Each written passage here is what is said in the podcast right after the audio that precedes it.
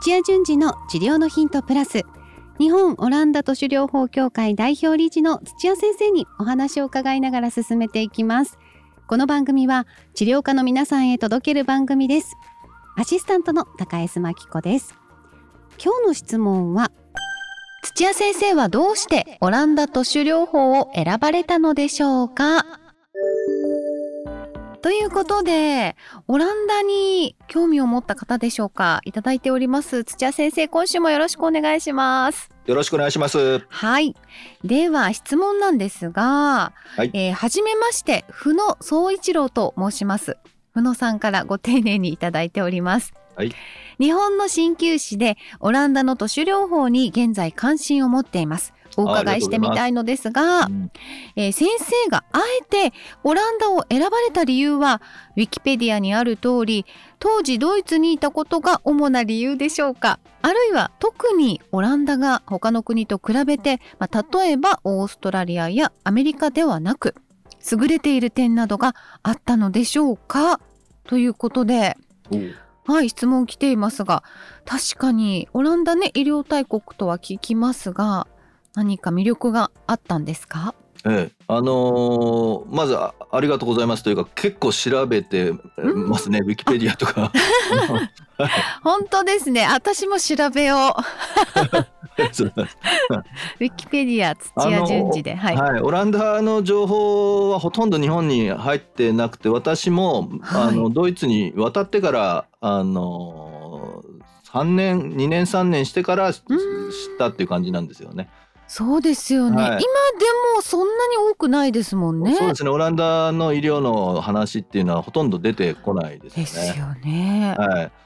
で知り合ったあの場所がオランダのサッカー協会で、えーリハビリをしてた、まあ、あの J リーガー日本人の選手があの当時リハビリに励んでたっていうそういうとあの、まあ、ちょっと特殊なああの状況だったんですけどもよくよくこう向こうで調べてみるとあのヨーロッパの中でもあのオランダの、まあ、特に都市療法ですね。あのはい。大学院の,、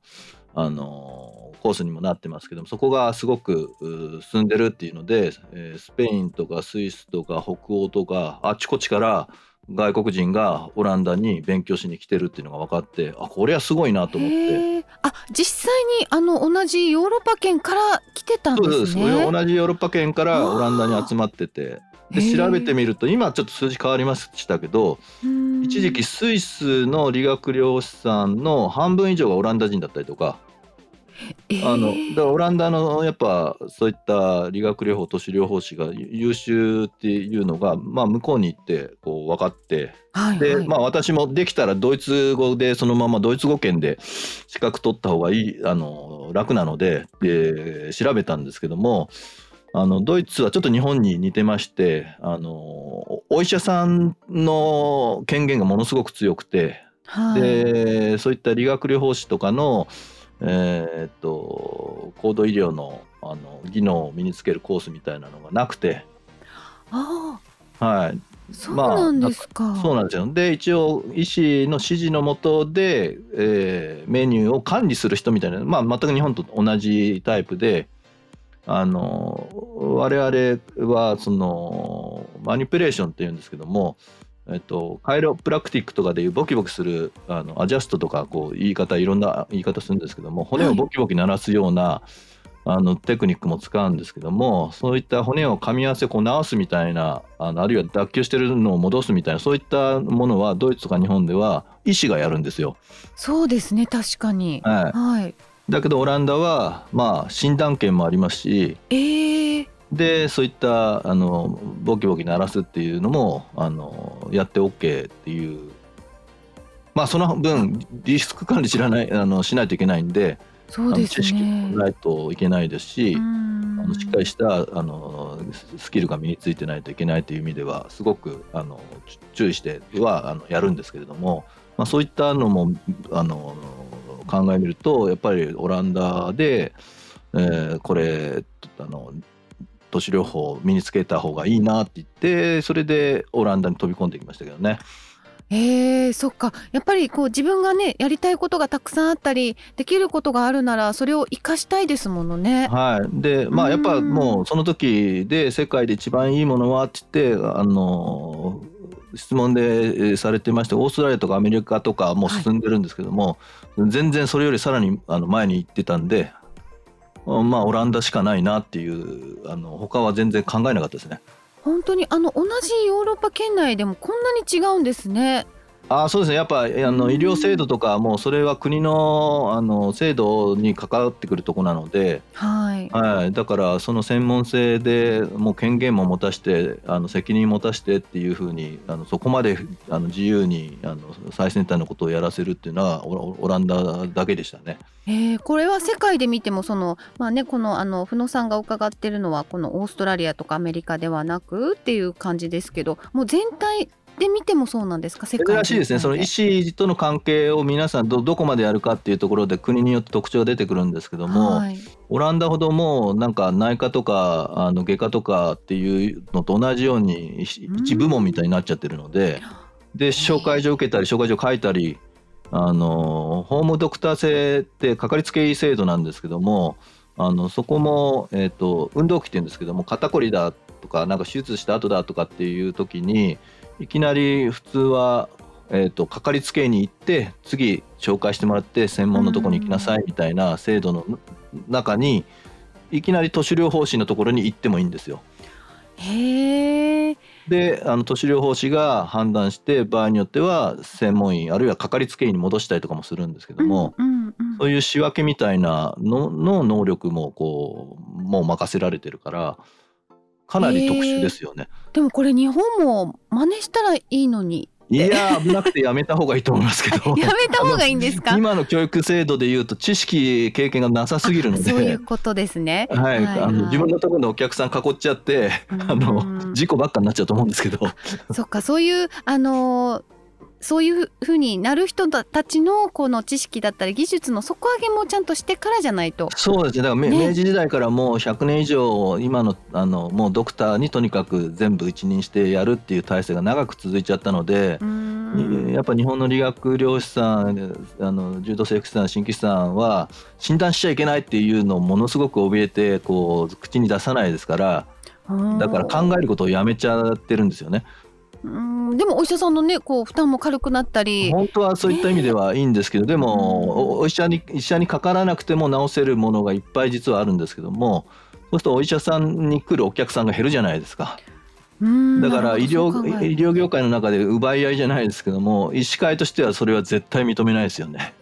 そうなんですか、はい、患者さんのためをね 考えてほしいなと思うけど。まあそっちにした方が医療費も減ると思います。す、ね、無駄にあのお医者さんクリニック巡りしてる方もいっぱいいらっしゃいますから。うんうんうん。本当に本当にそうですよね、はい、じゃああの土屋先生は本当にすごく素敵な出会い幸運な出会いをされた、ね、そうですね。本当たまたまですよね。オランダ行こうと思って行ったわけじゃないですから。うん。でもそのオランダ語あのまあ、オランダに行くってなった時にオランダ語を始めてるじゃないですか。はい、なのでその人一倍人二倍大変じゃないですか。そうですね。うん。いやでももう急急にポンとこう その地に誰もいなくて放り出されたらもう必死なんじゃないですか皆さん。そうなんでそういうそういうチャンスすらもらったっていうことですね。そうですね。もう二度とやりたくないですけど。えーそれぐらい大変だったっていうことです、ね、辞書が専門辞書がないですから英語ドイツ語の辞書を返してだから辞書の数 3, 3倍ぐらい持ってましたけどね。日本語ドイツ語ドイツ語オランダ語とか日本語英語英語オランダ語とかなんかそうそういうふうにして調べ調べるのだから3倍ぐらいかかるんですよ。そうですか。じゃあそれをもう一手にねこうあの土屋先生が引き受けてくださったからこそ今日本にいる学生さんたちは少しは楽にねオランダ都市療法を学ぶことができるじゃないですか。そうですね本当まあ、ね、無駄な努力はしなくていいんじゃないですかあの 効率よく身につけた方が。もうじゃああのオランダがあのずば抜けてやっぱり医療でねあの身につけたいならもうぜひっていうところですからね、はい、それはもう分かってることなのでそこをね門を叩くかどうかはあの布野さんがもう決断するというところまでですね。だけですね。ね。はい、でオランダ渡って同じようにあのやるって言ったらやっぱりあの何年もかかりますから、うん。はい、あの下手したら8年とか10年かかりますんで、はい。ええあでもやっぱりじゃあ今でもそのあ外国からたくさんの生徒さんがオランダに学あびに行ってるっていうことですはいね。世界中から。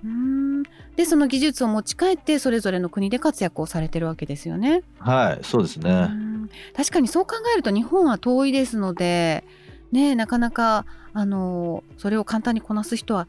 いないと思うので少ないそうですね。日本というかアジアがやっぱりちょっとあのアジアから来てる留学生の数が圧倒的に少ないですね。うんうん、であればもうぜひぜひこれは学んで日本で学んでほしいですね。そうですね。うんはい。でたくさんの方にこうあの知識を身につけてもらえたらいいなと思いますそしたらもっとね日本の健康寿命もね伸びるのにはい、そうですね。うーんはいということで、えー質問ありがとうございましたふの総一郎さんからのはい。質問でしたまたぜひあの何か質問があればお待ちしておりますということで土屋先生今日もありがとうございました、はい、ありがとうございました。さあ番組では皆さんからの質問をお待ちしております。理学療法士として柔道整復師として鍼灸師としてご活躍の皆さん。今後オランダ都市療法を本格的に学びたいという皆さん。その後の事業展開まで考えているという皆さんもぜひ新しい道を一緒に探していきましょうホームページから気軽にご質問もお待ちしています。そして、えーチャンネル登録もよろしくお願いします。土屋順次の治療のヒントプラス日本オランダ都市療法協会がお届けしました。